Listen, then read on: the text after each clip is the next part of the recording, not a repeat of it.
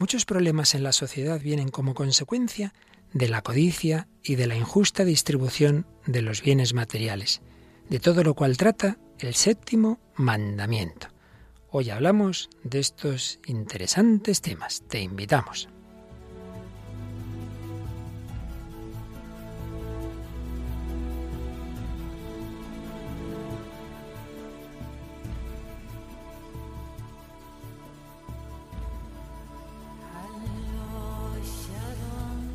El hombre de hoy y Dios, con el padre Luis Fernando de Prada.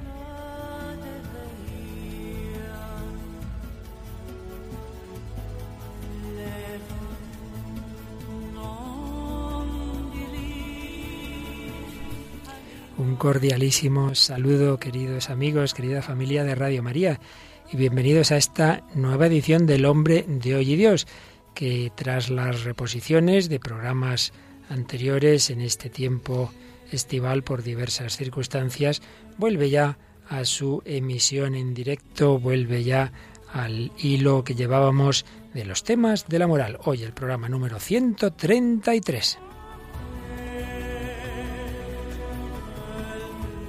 Y tras el verano también recuperamos a Raquel Sánchez Mayo. Hola Raquel, ¿qué tal? Muy buenas, padre. Bueno, pues aquí estamos otro curso más, ¿eh, Raquel aunque en este curso, como andas muy ocupada, no siempre estarás con nosotros, pero bueno, estarás con mucha frecuencia, ¿verdad? Sí, sí, con todo lo que pueda y además, eh, si Dios quiere, estará Mónica, que, que es mucho más maja que yo. Anda, anda, anda, anda, no seas ahí humilde, humilde, falsamente humilde. Bueno, bueno, vamos a ver, tenemos ya desde el anuncio del programa en Facebook, ya nos han ido llegando mensajes, ¿verdad? Sí, eh, tenemos unos cuantos acumulados, pero bueno, los iremos leyendo poquito a poquito. Os agradecemos todos. Nos escribía María Teresa Molina, que nos saludaba desde México. Nos dice, los descubrí después de un tiempo de que ustedes iniciaron su programa. De ahí que estoy escuchando los podcasts desde el inicio. Voy por el número 60. Caramba, sí. enhorabuena. Cuando puedo escucho varios al día, así que pienso alcanzarlos muy pronto en los programas que transmiten actualmente. De verdad los felicito y les doy gracias por su magnífico trabajo. No sé si saben todo el bien que hacen, pero Dios se lo, se lo recompensará. Bueno, pues gracias a ti por tu cariño y vamos, yo desde luego no sería capaz de cogerme dando programas y empezarlos a oír. Así que ánimo, parece que nos coge ya en esta vuelta ciclista de oír los podcasts. ¿Qué más, Raquel? Pues respecto a la frase que poníamos en Facebook, poníamos porque donde esté tu tesoro, allí también estará tu corazón, una frase del Evangelio, pues algunas personas nos han contestado, eh, por ejemplo, Marisa García nos decía, gracias por vuestro programa que tanto nos hace reflexionar, tenemos que pedir al Señor lo necesario para vivir y que el verdadero tesoro lo consigamos en el cielo. Y Iraida nos decía, nuestra verdadera riqueza está cuando aceptamos humildemente la voluntad de Dios. Así es, esa es la verdadera riqueza. Y es que hoy, como os hemos anunciado, vamos a hablar de la riqueza, de la pobreza, de los bienes materiales, porque os recuerdo que más allá de esos programas especiales que hemos tenido últimamente y de esas reposiciones, estábamos comentando la parte tercera del catecismo, la moral, y habíamos visto casi todos los mandamientos. Nos queda el séptimo, con el séptimo veremos el décimo, puesto que están íntimamente unidos, y el octavo. Y el séptimo trata de los bienes materiales. Y como siempre en el programa de hoy, pues tendremos por un lado doctrina de la Iglesia, pero como es un programa en diálogo con el hombre de hoy, tendremos el corte de una película, tendremos, si nos da tiempo, fragmentos de algunos documentales, de temas políticos sociales de actualidad, tendremos música, una canción de un grupo español del sur, un grupo así de tipo, digamos, de social, de denuncia, y también música cristiana, y en fin, como siempre, testimonio y un poquito de todo para abordar este tema tan importante. Vamos adelante con este programa 133 del hombre de hoy y Dios.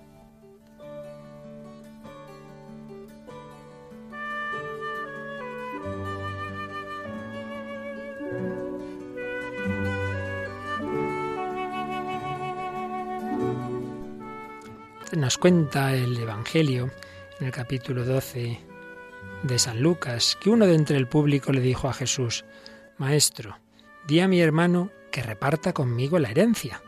Pero él le dijo, Hombre, ¿quién me ha nombrado juez o repartidor entre vosotros? Y les dijo, Atención y cuidado con todo tipo de codicia, porque aunque uno tenga de sobra, su vida no depende de los bienes que posee. Y les dijo una parábola. La finca de un hombre rico dio una gran cosecha y pensaba para sus adentros, ¿qué haré? Porque no tengo dónde recoger mi cosecha. Y se dijo, voy a hacer lo siguiente. Derribaré mis graneros, edificaré otros más grandes y recogeré allí todo mi trigo y mis bienes. Y diré a mi alma, alma mía, tienes muchos bienes en depósito para muchos años. Descansa, come, bebe, banquetea. Pero Dios le dijo, insensato, esta misma noche te van a pedir el alma. ¿Y lo que preparaste, para quién será? Lo mismo pasará con el que atesora para sí y no es rico ante Dios. Qué parábola tan sencilla, pero a la vez tan actual. Cuántas veces ante los problemas queremos tener seguridad la seguridad nos la dan los bienes materiales y ahorramos y un seguro de esto y lo otro y invertir aquí y allá y ya tengo, ya tengo suficiente, así ya, ya puedo estar tranquilo. Y esta misma noche tienes un infarto o mañana misma tienes un accidente y el más rico muere como el más pobre y lo importante no son los bienes materiales que aquí has acumulado, sino, nos ha dicho el Señor, el que es rico ante Dios. ¿Cuáles son nuestras riquezas? ¿Cuáles son tus riquezas? ¿Qué es lo que más te importa? ¿Qué es aquello que más deseas? ¿Por qué luchas? ¿Qué es lo que te vas a llevar de esta vida? Recordemos como el Papa Francisco más de una vez ha hecho alusión a lo que le decía a su abuela, los sudarios no tienen bolsillo. No podemos llevarnos tras la muerte a la otra vida los bienes materiales. ¿Qué podemos llevarnos? Lo que ha enriquecido nuestra alma en fe, en esperanza, en amor. La vida es para madurar, para crecer en amor y los talentos recibidos, cualidades, bienes materiales, la salud o las carencias, la pobreza, la enfermedad, todo. Todo lo que Dios nos da o nos permite es para que demos un fruto y un fruto abundante. Eso es lo que madura al hombre en esta vida, lo que le hace feliz y lo que se llevará a la vida eterna.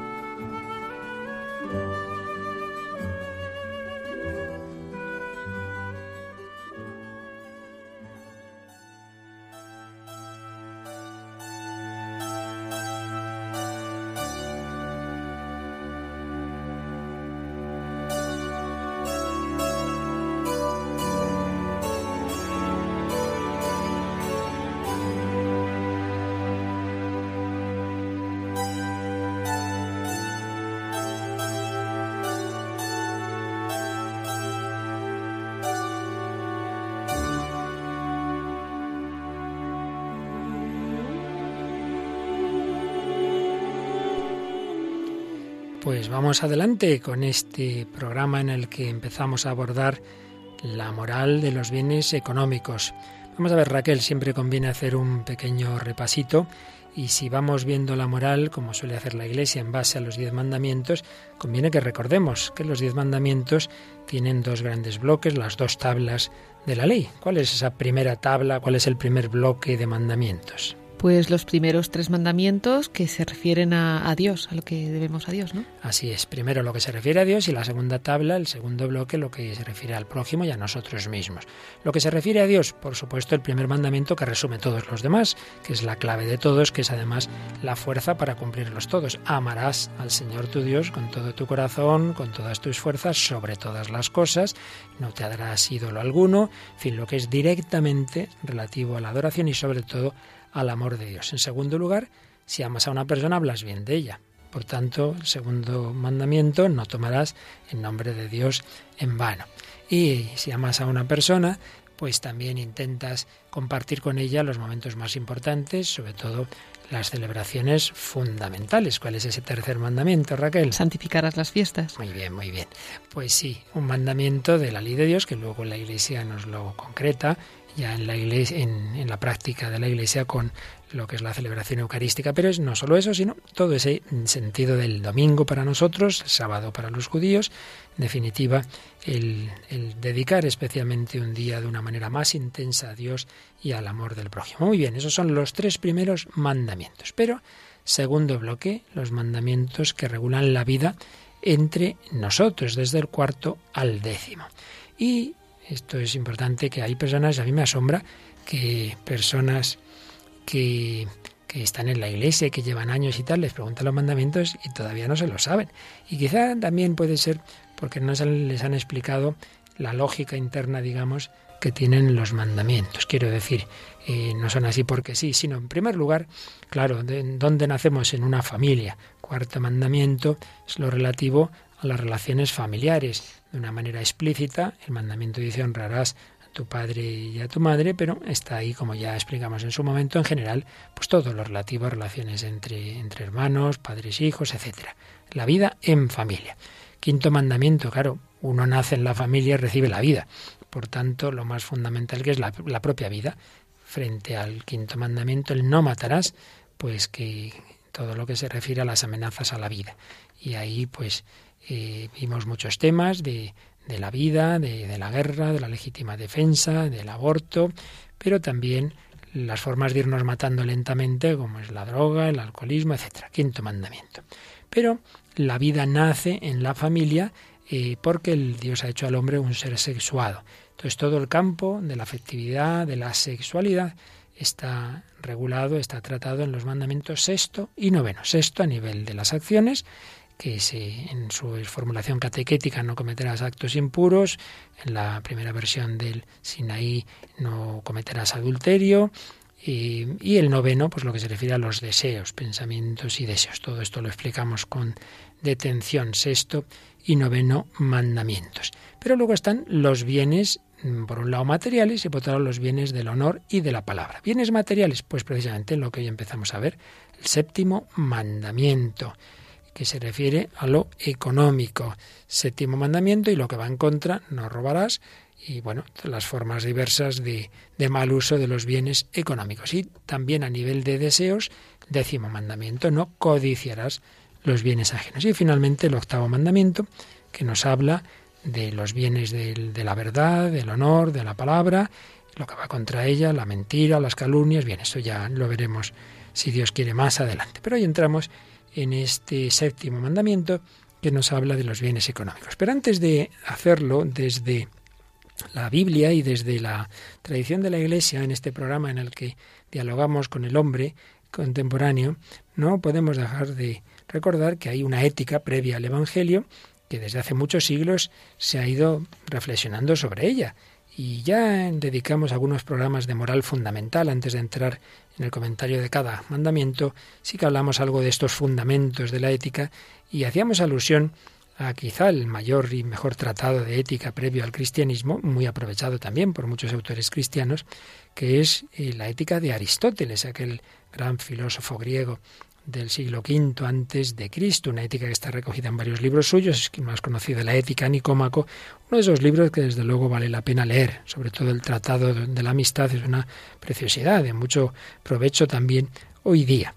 La ética de Aristóteles, como ya dijimos, pero hace mucho y por tanto no viene mal recordarlo, es una ética de fines y de bienes, no es mm, de leyes, mandar por mandar, sino descubrir cuál es el fin, el fin de la vida del hombre y el fin de cada operación, porque tenemos una naturaleza. Todos los seres, todos los seres que existen tienen una naturaleza que les ha dado su creador y entonces lo que tenemos que hacer es actuar conforme a la naturaleza. Si yo uso el oído para tragar y comer, pues desde luego eso se va a estropear porque no está hecho para eso. Pues todas las facultades del ser humano tienen una determinada, un determinado objetivo, porque es una naturaleza bien hecha, claro, está diseñada por alguien, alguien inteligente que es Dios. Una ética que busca conocer la naturaleza de cada realidad, pues es una naturaleza que ha salido de las manos de Dios, no es un puro biologismo. Una ética también se señala eudemonista. ¿Qué quiere decir esto? La eudemonía es la felicidad en griego.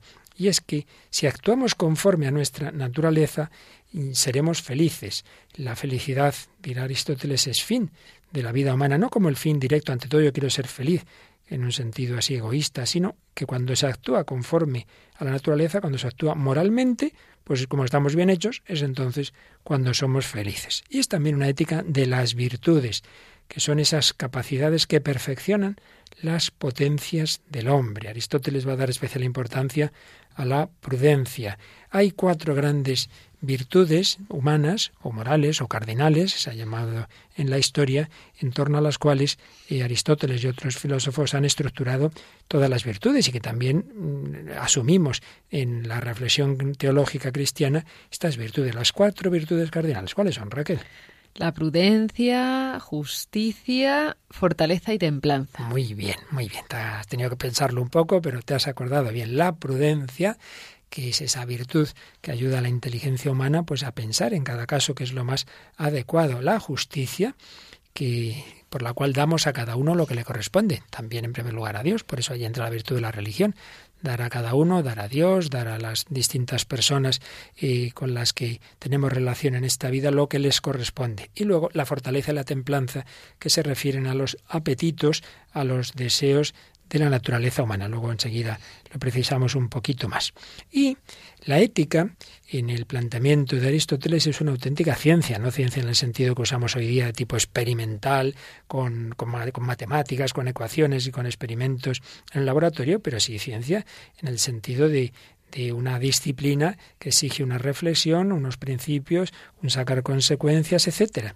Aristóteles distinguía eh, un conocimiento de los aspectos más teóricos que se daba en la metafísica, que parte de que todo hombre desea saber, y luego la reflexión sobre la acción. Y a su vez en la acción, a su vez en la acción, distinguía lo que sería la, la poiesis, es decir, la obra realizada, la obra bien hecha, de viene la palabra poeta y la praxis, que estudia la acción en sí misma. Y ahí no es tanto la obra, el, artefacto, el, producto que, construimos, sino el bien de la persona. Pues bien, el objeto de la ética, el objeto de la filosofía moral es esa acción, es esa praxis, según Aristóteles. Y, esto es lo más interesante, ¿qué ámbitos tiene esta ciencia, esta ética que trata sobre la acción humana, que trata sobre la praxis? Tres ámbitos. Primero, el ámbito individual. Eh, ¿Cómo debo yo actuar? Pues como individuo que soy. Y a eso le llama precisamente ética. En realidad la ética, de una manera directa, trata de el ámbito personal e individual. Porque segundo ámbito, el de la familia. Y ahí es donde habla de economía. En realidad, economía es el tratado de la casa, el tratado de la familia.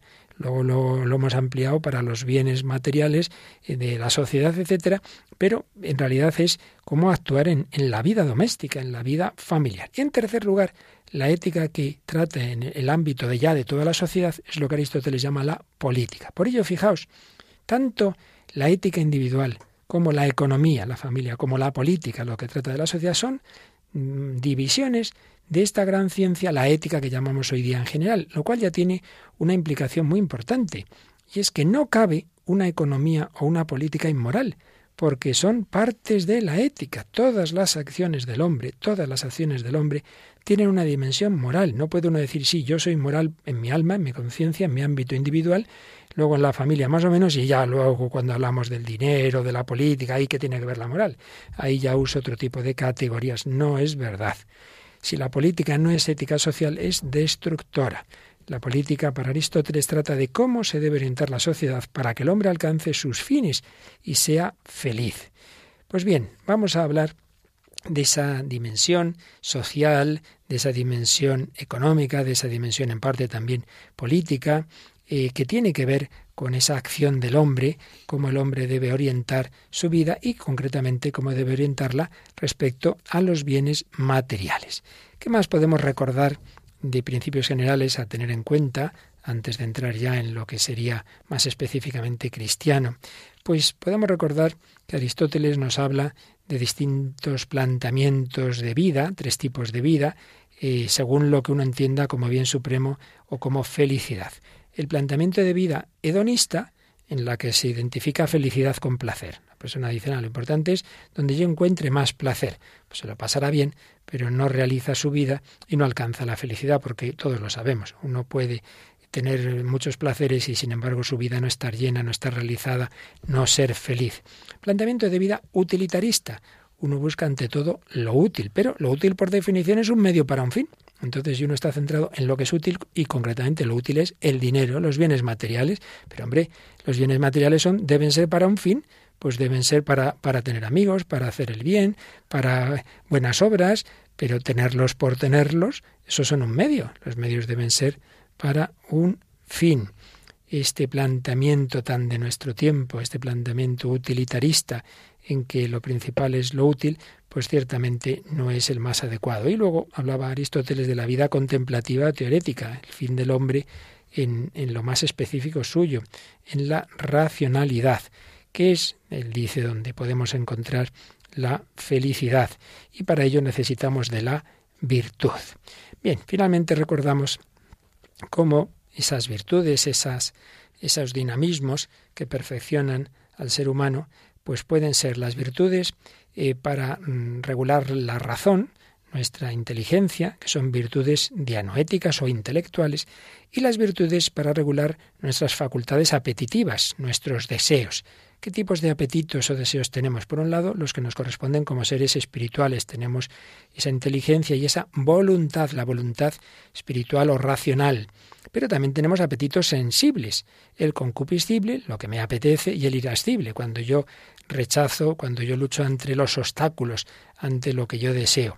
Pues bien, para esas para, esas, eh, para esos apetitos están las virtudes morales en el apetito concupiscible la templanza y para el irascible la fortaleza. Este es un poquito el, panorama general, brevemente, muy brevemente, muy sencillamente recordado, de eh, lo que el planteamiento de, Aristóteles en la ética. Quedémonos con este aspecto tan importante. Todas las dimensiones de la vida, no solo la individual, todo lo que tiene que ver con también con los bienes materiales, con la acción social, con la acción política están sujetos a la ética, a esa reflexión sobre lo que perfecciona al hombre, lo que al hombre le hace feliz. Y esto ya elevado a una dimensión eh, cristiana, una dimensión sobrenatural, pues nos lo viene a recoger en la doctrina de la Iglesia.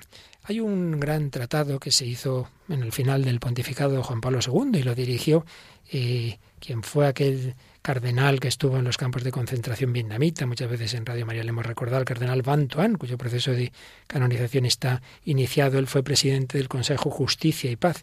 Entonces, bajo su dirección se elaboró un compendio de doctrina social de la Iglesia un gran compendio donde están sintetizadas muchas encíclicas, muchos documentos del magisterio de la Iglesia y, por supuesto, los textos bíblicos, etc. Pues vamos a leer, Raquel, lo que ese compendio dice en su número 326.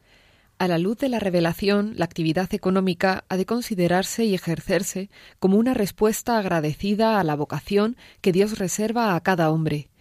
Este ha sido colocado en el jardín para cultivarlo y custodiarlo, usando según unos límites bien precisos, con el compromiso de perfeccionarlo. Al hacerse testigo de la grandeza y de la bondad del Creador, el hombre camina hacia la plenitud de la libertad a la que Dios lo llama, una buena administración de los dones recibidos, incluidos los dones materiales, es una obra de justicia hacia sí mismo y hacia los demás hombres. Lo que se recibe ha de ser bien usado, conservado, multiplicado, como enseña la parábola de los talentos. Fijaos, por tanto, que aquí se fundamenta bíblicamente lo que ya veían los griegos, de que el uso de los bienes materiales también está sujeto a la ética, pero aquí con unas motivaciones muy importantes, y es que Dios ha dado al hombre eh, sus capacidades y le ha puesto en medio de una serie de dones que son talentos, es decir, esos, esos dones que Dios da para que les hagamos fructificar para los demás.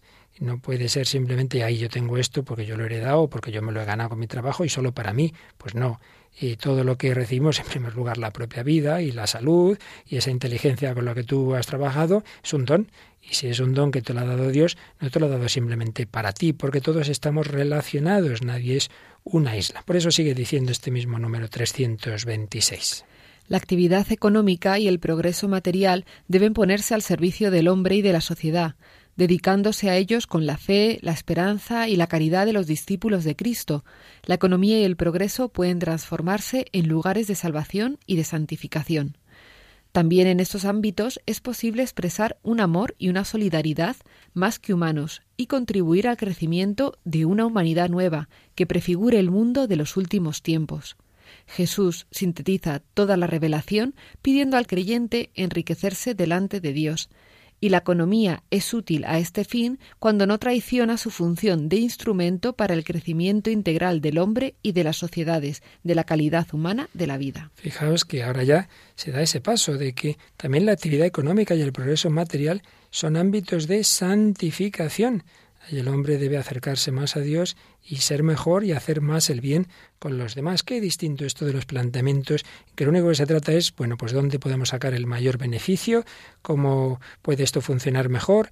La economía simplemente con leyes, valga redundancia, puramente económicas, pero sin pensar en la ética y la moral, pues no es una economía al servicio del hombre y además, como da la experiencia, al final ni siquiera funciona bien, porque el hombre está hecho no simplemente para ese enriquecimiento, sino para la comunión. Y cuando no es así, se acaban generando tales injusticias que acaban llevando a revoluciones y a problemas que al final pues hunden la propia economía. Bien, esto es como planteamiento general que no nos olvidemos. También la economía, todo lo material, todo debe estar sujeto a la moral y esa moral que tiene ese nivel natural, que ya veían los griegos, pero sobre todo cuando ya vemos ese planteamiento sobrenatural. Ha hecho alusión el compendio precisamente a la parábola que recordábamos al principio del programa, cuando dice que Jesús sintetiza la revelación pidiendo al creyente enriquecerse delante de Dios. Ese rico que era rico de bienes materiales, pero no era rico ante Dios. Señor nos llama a esa otra riqueza personal. Y vamos a leer también, como introducción, como así punto de partida de lo que iremos viendo en varios programas eh, sobre este séptimo mandamiento, lo que dice ya el catecismo es un número 2407. En materia económica, el respeto de la dignidad humana exige la práctica de la virtud de la templanza, para moderar el apego a los bienes de este mundo, de la justicia, para preservar los derechos del prójimo y darle lo que le es debido, y de la solidaridad, siguiendo la regla de oro y según la liberalidad del Señor, que siendo rico, por vosotros se hizo pobre a fin de que os enriquecierais con su pobreza. Es un número denso, pero realmente aquí tenemos sintetizados aspectos muy importantes.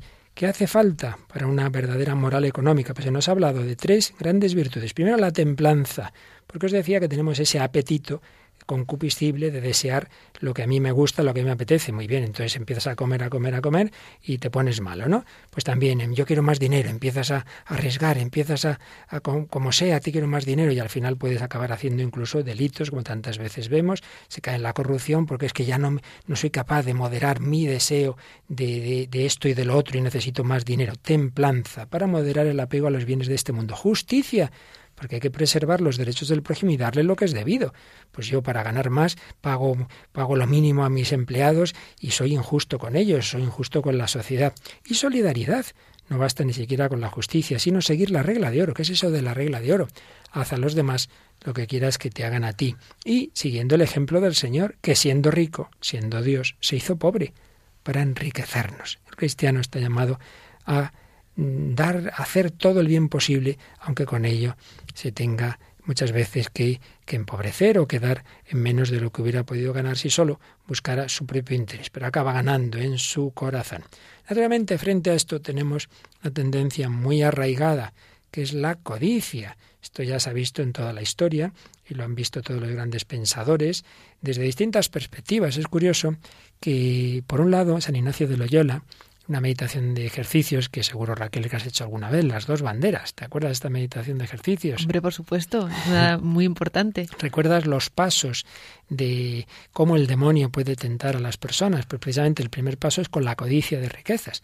Personas buenas que, que, hacen el bien y que el demonio dice, a ver a este cómo le voy estropeando pues un paso muy, fácil es, oye, necesitas esto, necesitas lo otro para el apostolado, para hacer el bien, y, mejor que tengas un coche, pues mejor, y que tengas esto y que tengas lo otro, y así poquito a poquito ya uno mm, se va fijando demasiado en esos aspectos materiales y por ahí muchas veces pues se va uno corrompiendo. Esto se da en la misma iglesia, uno se hace sacerdote y luego a lo mejor pues, pues le dan un cargo para no sé qué y se, le, se lo va creyendo y claro, pues tengo que que ir, no puedo ir de cualquier manera y tengo que llevar un, coche mejor y, poco a poco, pues ahí el demonio muchas veces ha engañado a lo largo de la historia. Bueno, pues esto que veía San Ignacio de Loyola, de manera muy distinta desde luego, pero también lo veía Marx, veía como en la codicia está pues el origen de, de, muchos, de muchos conflictos en la sociedad. Pero claro, la diferencia es abismal en la manera de plantearlo uno y otro, pero coinciden en que en el corazón humano hay un deseo incontrolado de poseer y que esto es una de las principales causas de los males de la humanidad, sin ninguna duda que por ahí vienen muchísimos males y muchísimas injusticias y que no puede haber paz cuando el hombre busca ante todo ese deseo de más y más bienes, etc. Y aquí hay un tema que iremos viendo y que con calma pues, se ve en otros programas de Radio María, de doctrina social, etcétera, que es ese equilibrio de, por un lado, ser conscientes de que Dios ha creado todo para todos, destino universal de los bienes, que, que debemos toda la humanidad poder disfrutar de los bienes, pero por otro lado, Dios quiere también que como ámbito de libertad y de vida personal y familiar, esos bienes también nos lleguen a través de una propiedad privada, que, que, que, es algo natural el que el ser humano tenga unos bienes propios, pero a la vez, repetimos, ese destino universal de los bienes. Entonces, como tantas otras cosas, es cuestión de equilibrio.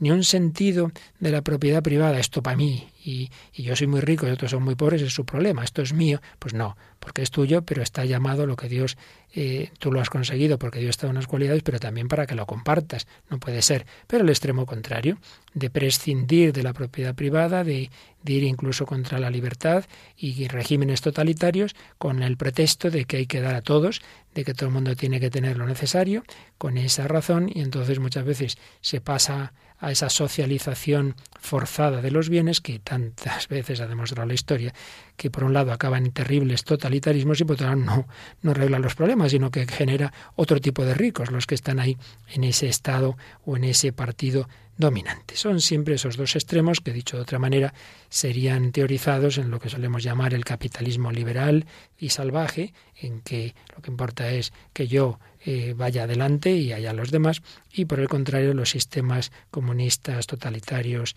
extremos que prescinden de la libertad humana. Vamos a escuchar, Raquel, un ejemplo de lo primero, y lo hacemos, como en tantas otras ocasiones, con el cine. Desde luego es un fragmento pues un poquito exagerado, quizá eh, lo que vamos a oír no se diga así de claro muchas veces, pero vaya, aunque no se diga así de claro, de trasfondo de más de cuatro sí me temo que está. ¿A qué me refiero? Pues la película se llama Glengarry Glen Ross, conocida en español también eh, vamos, con el subtítulo Éxito a cualquier precio o El precio de la ambición. Es una película del año 1992 basada en una obra de, de teatro y bueno, con un reparto de lujo. Eh, tenemos al Pacino, Ed Harris, Jack Lemmon, Kevin Spacey, Alec Baldwin y el argumento es, un, es eh, una empresa inmobiliaria de la ciudad de Chicago lanza un reto para todos los empleados. El mejor vendedor eh, será recompensado con un Cadillac, el segundo con un juego de cuchillos y el que menos venda será despedido. A partir pues de este lanzamiento por, por parte de la empresa, pues los empleados van a empezar a, hacer pues muchas cosas, unas para conseguir esto y otras malas artes, utilizarlas para pues también para con el mismo fin, con por el miedo a que les a que les echen. Pues escuchamos un fragmento en el que uno de los grandes directivos visita a un grupo de empleados y les dice unas palabras que esas son, como digo, uno dice, madre mía, qué horror, espero que esto no, no sea así, pero, pero aunque no sea con esas palabras tan claras, decía yo antes que muchas veces sí, sí que está de, de fondo y ha estado muy claramente en determinados planteamientos liberales extremos. Bueno, vamos a escucharlo y luego lo comentamos. Sí, me llamo. ¿Sabe por qué, amigo? Porque usted ha llegado aquí en un coche asqueroso y yo he llegado en un BMW de 80 mil dólares. Así me llamo yo.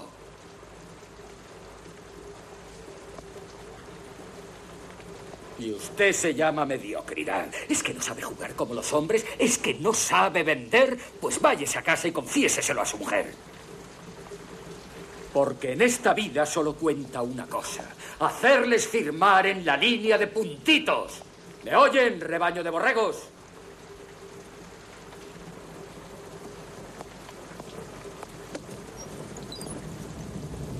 A, B, C. A siempre, B estar, C vendiendo. Siempre estar vendiendo. Siempre estar vendiendo. Increíble. ¿Qué le pica, amigo? Hablemos. Siendo tan genial y tan rico, ¿qué hace aquí perdiendo el tiempo con cuatro desgraciados? ¿Ve este reloj? ¿Ve este reloj? Sí. Este reloj vale más que su coche. El año pasado gané 970 mil dólares. ¿Cuánto gana usted? ¿Lo ve, amigo? Así soy yo. Y usted no es nada. ¿Buen tío? Me importa un huevo. ¿Buen padre? Pues váyase a casa a jugar con sus hijos. ¿Quiere trabajar aquí? Pues venda. Madre mía, ¿Qué te parece? Esto es, es, terrible, es el demonio hablando, vamos. Un poco menos. sí, sí, sí. Pues que es así, o sea, tristemente, pues hay una realidad en el mundo que es así, que lo que cuenta es, pues, subir, ascender el dinero y por debajo todo lo demás. Entonces, en el momento, claro, en el que vendes tu alma, vamos, por decirlo de una manera un poco fina, a, todo lo que el mundo te ofrece, pues eh, ocurren estas barbaridades, ¿no? Que, pues, ese desprecio hacia los demás, hacia la familia y hacia todo, ¿no? Sí, sí, em, como decíamos, no se dirá así de claro, pero el trasfondo es lo que has dicho. Lo que importa es esto más que la familia y anda que no hay personas que han roto sus matrimonios porque ante todo era el trabajo, ante todo era el dinero y, se y se ponía a su servicio lo demás. Y muchas veces de una manera eh, poco consciente, a lo mejor simplemente pues dejándose llevar pues por las circunstancias, ¿no? Hay que trabajar, hay que ganar dinero, o sea, no, a, lo mejor con una decisión eh, con, pues no sé, como muy consciente de a dejar de un lado la familia, pero esto pasa así, en el momento en que desordenas, ¿no? El, los valores, lo que tiene que ir lo primero a lo primero, lo segundo a lo segundo, y bueno, y es claro, si es que en esto, como, como estás diciendo todo el tiempo, es así, o sea, es que Jesús lo dijo, no podéis servir a Dios y al dinero, y en el momento en que esto lo cambias y pones a dinero por Dios, pues, pues la cosa sale, sale mal. Está por encima de todo, está por encima de Dios, no tengo tiempo para hacer oración, para ir a misa, está por encima de la familia, tengo tiempo para estar con mi mujer y mis hijos, con mi esposo y mis hijos, no tengo tiempo para nada más que para ganar dinero, siempre estar vendiendo. Qué diferente, qué contraste entre esto y lo que nos dice el Evangelio. Por cierto, me, me acaba de venir a la mente, Raquel, un recuerdo. Iba yo una vez en otro destino mío anterior, pues cuando me iba en metro, pues hacía un recorrido desde donde yo estaba hasta la boca de metro y pasaba siempre delante de una tienda con un gran escaparate donde había solo coches de muy alta gama, de muy alta gama. Y yo una vez estaba pasando delante de esa tienda y estaba pensando, qué barbaridad, con, con la pobreza que hay y tal, estos cochazos aquí tan impresionantes, pues realmente son como un poco casi como una bofetada, ¿no? Y de repente uno que, que, que pasa ahí y que ve que yo estoy mirándolo y me dice, qué, qué coches tan estupendos, ¿eh? qué maravilla, esto es el cielo, de Dios mío. Qué manera de pensar tan contrapuesta, ¿verdad? Lo que yo estaba pensando y lo que este señor ha pensado que yo estaba pensando. Claro, cada uno piensa pues lo que lleva un poco, ¿no? En el corazón y el deseo, ¿no? pues fíjate qué contraste con esto que acabamos de escuchar, lo que nos dice el Evangelio, lo que nos dice Jesús en Mateo 6, 21. No amontonéis tesoros en la tierra, donde hay polilla y herrumbre que corroen, y ladrones que socavan y roban. Amontonaos más bien tesoros en el cielo, donde no hay polilla ni herrumbre, porque donde esté tu tesoro, allí estará también tu corazón. Creo que está claro y es la frase que hemos puesto en el Facebook de hoy.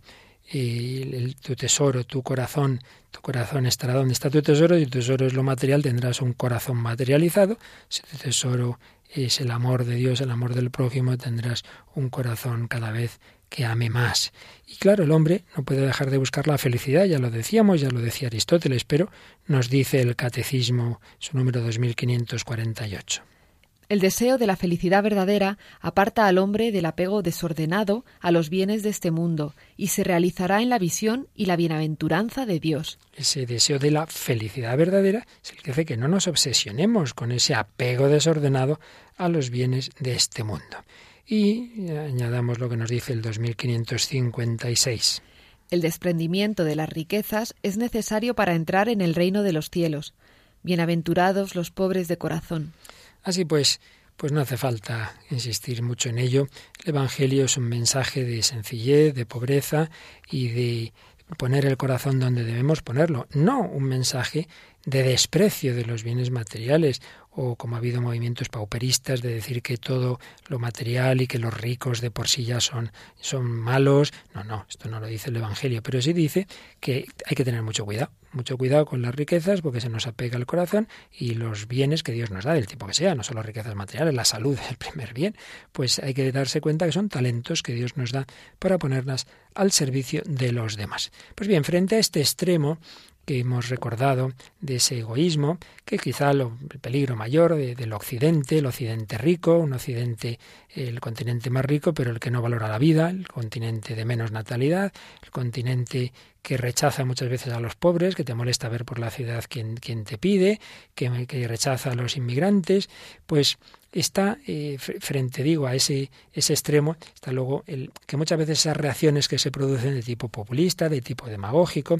pero es verdad que desde luego el cristiano eh, está siempre en principio con el pobre, está siempre en principio con el más necesitado y muchas veces pues compartimos, al menos en parte, eh, todos los, los, buenos deseos del corazón ante quien vive la pobreza. Y por eso nos traías, Raquel, hoy una, una canción de un grupo que, como decimos, como con las películas, el que pongamos una canción de un grupo o una película no quiere decir que la compartamos entera, pero que en este caso nos ilustra lo que estamos viendo. Claro que sí. Además, como cristianos tenemos que también aprender a tener mirada crítica ante las, pues ante lo que nos rodea, ¿no? No, no hay que tampoco cerrar los ojos a muchas cosas que bueno que puedes, hay que sacar lo bueno de muchas cosas que nos rodean. El grupo se llama Canteca de, de, Macao, es un grupo español del año 2003. Empieza, siguen en activo y bueno hace una mezcla de flamenco, reggae, ska y en el año 2012 cumplían, celebraban sus 10 años y sacaban pues una, unas canciones, entre ellas esta, se llama Los hijos del hambre no tienen mañana, en el que reflexionan sobre la desesperanza y el sufrimiento de los inmigrantes. Pues vamos a escuchar esta canción.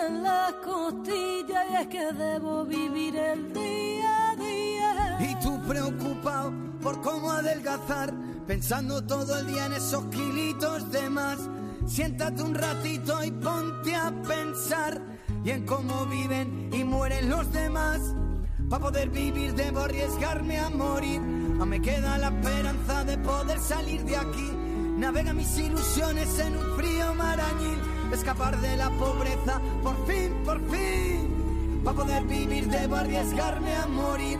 Aún me queda la esperanza de poder salir de aquí. Navega mis ilusiones en un frío marañil. Escapar de la pobreza, por fin, por fin, por fin.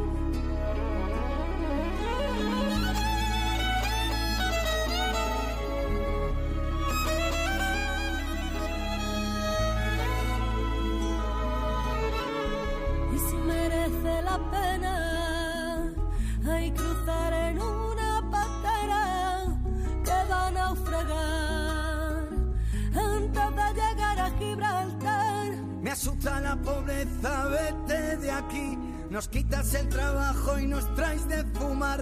Educamos a tus hijos pa' que roben el pan. El día de mañana nos vas a gobernar. Y apaga el televisor y todo vuelva a ser real. Las cosas que has visto se te van a olvidar. Guerras, hambre y precariedad. Calla tu conciencia y déjate llevar. Y apaga el televisor y todo vuelva a ser real. Las cosas que has visto se te van a olvidar guerra, hambre y precariedad. Calla tu conciencia y déjate llevar. Calla tu conciencia y déjate llevar. Muchas veces cuando vemos en la televisión el hambre, las personas que están en situaciones desesperadas nos preocupamos un poquito, pero bueno, bueno, apaga el televisor y todo vuelve a ser real. Calla tu conciencia, ese no es mi problema, que lo arreglen otros, que lo arreglen los estados, que lo arreglen las instituciones internacionales.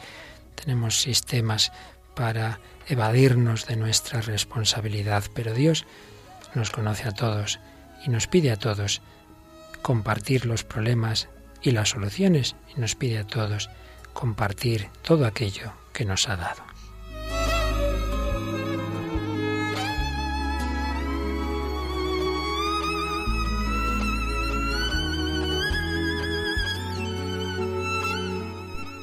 Pues aquí seguimos en Radio María, en El Hombre de Hoy y Dios, comenzando este comentario al séptimo mandamiento, los bienes económicos, todo lo que Dios nos da, esos bienes económicos en que tantas veces el hombre y el hombre ambicioso pone su felicidad, cree que por ahí va a ser feliz. Hoy tenemos un breve testimonio, Raquel, pues de una mujer también de, Occidente que vivía de esto, de lo habitual, del dinero, de, de, la droga, en fin, a ver, cuéntanos algo de, de esta mujer que hoy nos traes. Pues sí, esta mujer se llama Angela Croce, es una mujer italiana que contaba su testimonio ante el Papa Francisco en un encuentro de nuevos movimientos que hubo el 18 de mayo de 2013 en la víspera de Pentecostés.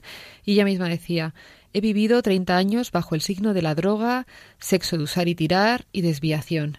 Nací sin ser deseada, viviendo en un ambiente marcado por sucesos difíciles que desencadenaban riñas e incomprensiones. Lo que rompió definitivamente mis delicados sueños de joven fue una violencia sufrida a los doce años. Empezó así mi imparable descenso a los infiernos, empezando a drogarme para no sentir el dolor. Aparentemente todo andaba bien, pero poco a poco me apagaba perdiendo las ganas de vivir. Construí una fortaleza inexpugnable en torno a mi corazón. Crecían en mí el dolor y la rabia, mucha necesidad de amor transformada en soberbia y presunción. Mi única compañera era la heroína, luego fue la cocaína, en una escalada de dinero y poder en el campo inmobiliario. Estaba dispuesto a todo por el dinero y la consideración. ¿Pero a qué precio? Al precio de usar a las personas para luego tirarlas cuando ya no me servían. Creo que tiene mucho que ver con el corte que oíamos antes, ¿eh? Cualquier precio, ¿verdad? Para crecer en, la empresa, para tener más dinero y con ese dinero buscar esa falsa felicidad de la droga. Y además en un campo además muy parecido, ¿no? En el campo inmobiliario también pues son trabajos a comisión en el que pues muchas veces eh, se, se, vuelven tiburones, ¿no? Para yo más que este, para ganar más dinero que... Y poner ahí zancadillas a quien sea. Y bueno, pues eh, bajo la apariencia del éxito de los negocios, pues ella notaba un vacío que le llevaba al suicidio. Y nos cuenta, por cinco veces intenté acabar con todo, pero no lo logré. ¿Por qué? me preguntaba. Porque no había descubierto todavía que alguien había pensado en mí desde la eternidad y me había amado hasta el punto de darse a sí mismo por mí. Bueno, un movimiento en la calle de evangelización y entró en una comunidad. Y ella misma nos dice que se, me decidí a entrar en la comunidad donde encontré una verdadera familia que me ha acompañado paso a paso en un camino rehabilitador basado en el Evangelio. Desde aquel momento mi vida cambió. He conocido el infinito amor de Dios a través de los hermanos que congieron mi grito de dolor y de soledad. A medida que desaparecía la soledad y el vacío, llegaba la experiencia de alegría y perdón, y la capacidad de volver a donar gratuitamente mi existencia. El amor puede hacer milagros, porque Dios es amor. Jesús se ha bajado en mis infiernos y los ha transfigurado con su inmenso amor. Quiero gastar cada momento de mi vida en ser instrumento de la alegría de la resurrección. Qué diferencia, ¿verdad?, entre ese planteamiento que tenía de a todo precio y a toda costa, que eh, avanzar en la empresa de este planteamiento que tiene ahora, que ya no le da ese placer, sino la auténtica alegría y felicidad. Es gracioso porque utiliza un poco el mismo lenguaje de, la economía para, para Dios y para ¿no? y para la, para la salvación de los hombres, ¿no? La economía de la salvación. Es verdad, es verdad. Pues bien, esta, este punto tan importante en el que casi nos hemos quedado hoy. El ser humano necesita bienes materiales, el ser humano tiene deseo de esos bienes, pero porque en el fondo tiene el gran deseo que es la felicidad, pero si no se da cuenta que la felicidad está en Dios y en el amor a Dios y al prójimo, hace ídolos, como tantas veces hemos comentado en este programa, de las cosas, de las realidades materiales, del éxito, de de que yo aquí me sea reconocido en la empresa, de consigo lo que sea, como sea, y, todo eso pues le acaba dejando vacío, acaba destruyendo su vida, como hemos visto esta mujer, cinco intentos de suicidio, acaba destruyendo las familias. Al extremo contrario, frente a este tipo de planteamientos liberales, capitalistas, etcétera, se han dado muy particularmente desde las utopías anarquistas y desde el marxismo las reacciones que, se han ido al extremo contrario. No, no, no, no. No puede ser ese egoísmo, no puede ser ese hombre que busca sus, eh, sus riquezas. Entonces vamos a, hacer un planteamiento de justicia, igualitarismo, etcétera. Pero cuando esto no se hace desde el amor de Dios, se acaba cayendo en otro tipo de extremos que ya no nos da tiempo. Creo yo que vamos a poder hoy iniciarlos, pero los dejamos para el próximo día. Pues como, eh, como tantas veces ocurre en esta vida, la reacción frente a algo malo nos lleva a algo también malo, cuando no viene desde el amor, cuando no viene desde el propio Señor. Por ello simplemente vamos a recordar ya para seguir avanzando un poquito, introduciendo lo que seguiremos viendo en los próximos días, pues algo de lo que nos dice este séptimo mandamiento. Bueno, en primer lugar, recordamos que está en el libro del Éxodo, Éxodo 20:15, se nos dice no robarás. Recordemos también que cuando Jesús le recuerda al joven rico cuáles son los mandamientos, incluye este, el de no robarás. Y la expresión catequética en que la Iglesia ha unido este séptimo y décimo mandamiento es no robarás ni codiciarás los bienes ajenos. Y terminamos leyendo lo que dice el 2401 del Catecismo. El séptimo mandamiento prohíbe tomar o retener el bien del prójimo injustamente y hacer daño al prójimo en sus bienes de cualquier manera. Prescribe la justicia y la caridad en la gestión de los bienes terrenos y los frutos del trabajo de los hombres. Con miras al bien común, exige el respeto del destino universal de los bienes y del derecho de propiedad privada. La vida cristiana se esfuerza por ordenar a Dios y a la caridad fraterna los bienes de este mundo. En fin, todo un programa que iremos comentando próximos días y hoy vamos a quedarnos para resumir y reflexionar sobre todo lo dicho con una canción compuesta con el padre Gonzalo Mazarasa, pero interpretada por otro sacerdote, el padre Ricardo Vargas. Ante el drama del hambre en el mundo y tantos otros dramas, estamos llamados al verdadero amor. Vamos a meditarlo con el Señor.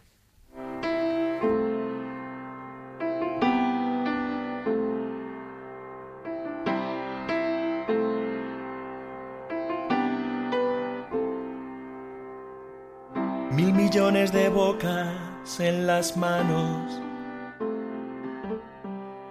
y digo solo mil por decir algo Pueden ser muchas más o pocas menos.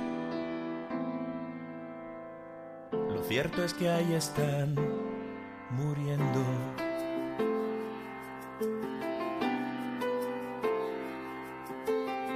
No voy a repetir la misma historia. No quiero que mi canto sea hipócrita millones de hombres nos esperan. Otros muchos ya han muerto, pero aún quedan. Quisiera que mi canto nos gustara, que mi voz fuese ronca y mi guitarra llorase al ver pasar tanta miseria amargo desfile ante sus cuerdas.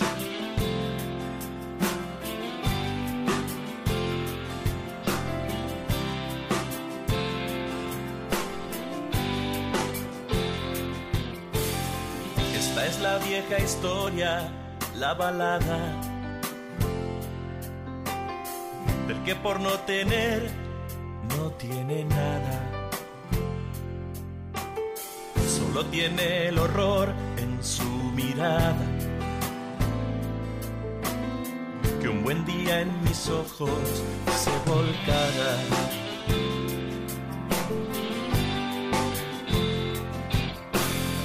Por ahora nada más y nada menos. Y ahora cada cual juegue su juego las reglas ciertamente están muy claras, pero aún así que fácil olvidarlas. ¿De qué lado estás tú en esta batalla? De los que piden pan y piden agua, o de los que les niegan las migajas que se condenan o se salvan. ¿De qué lado estás tú en esta batalla? De los que piden pan y piden agua, o de los que les niegan las migajas, de los que se condenan se salvan.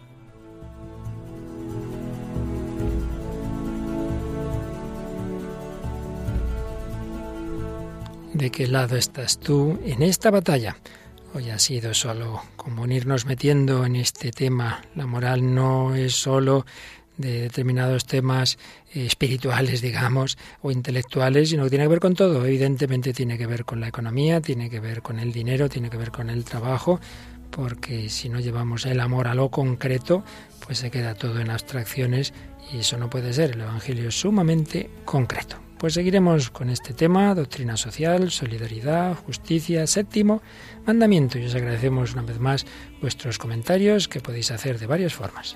Pues en Facebook, buscándonos en el buscador de la barra superior, El hombre de hoy Dios, aparecemos nosotros, ahí nos podéis poner en contacto a través de un mensaje o un comentario y luego pues a través del correo electrónico el hombre de hoy y Dios arroba radiomaria.es. Y como siempre, recordar que todos los programas anteriores y este mismo podéis solicitarlos llamando al 902-500-518 o entrando en nuestra página web www.radiomaria.es. Muchísimas gracias Raquel Sánchez Mayo, que seguirá ayudándonos si Dios quiere en este curso, Manuel que está en el control y a todos vosotros, queridos amigos, los que particularmente nos animáis con vuestros comentarios, los que rezáis por nosotros y todos que hacéis posible en el diálogo misterioso de la radio, en ese en esa comunicación también solidaria que se produce a través de las ondas, hacéis posible ese diálogo entre el hombre de hoy y Dios. Que los bendiga. Hasta el próximo día, si Dios quiere.